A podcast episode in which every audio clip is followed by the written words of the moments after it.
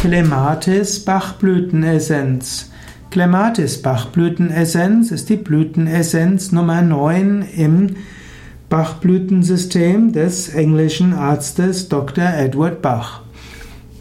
Clematis Bachblütenessenz wird gewonnen aus einer Blüte, die nennt sich gemeine Waldrebe, auch Clematis vitalba genannt.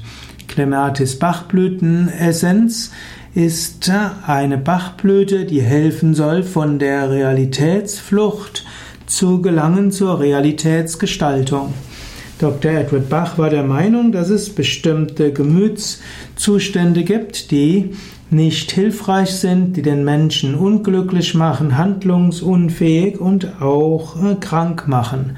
Und er hat festgestellt, dass es 38 solcher hm, Gemütszustände gibt. Er war der Meinung, dass es dort Entwicklungsaufgaben gibt und dass Bachblüten, also dass bestimmte Blütenessenzen, also potenzierte Blütenschwingungen, dem Menschen helfen, diese Entwicklungsschritte zu gehen.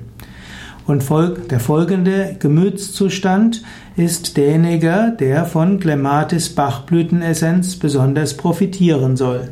Also die seelische, Negativ seelische Negativhaltung wird genannt Realitätsflucht. Es gibt geistige Abwesenheit und Schläfrigkeit, ein Desinteresse und Unkonzentriertheit.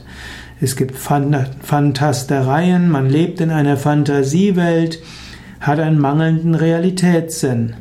Es sind Tagträumereien und der Mensch hat wenig Antrieb, hat wenig Vitalität. Er zeigt wenig Aufmerksamkeit für das, was um einen geschieht und auch wenig Anteilnahme an anderen Menschen.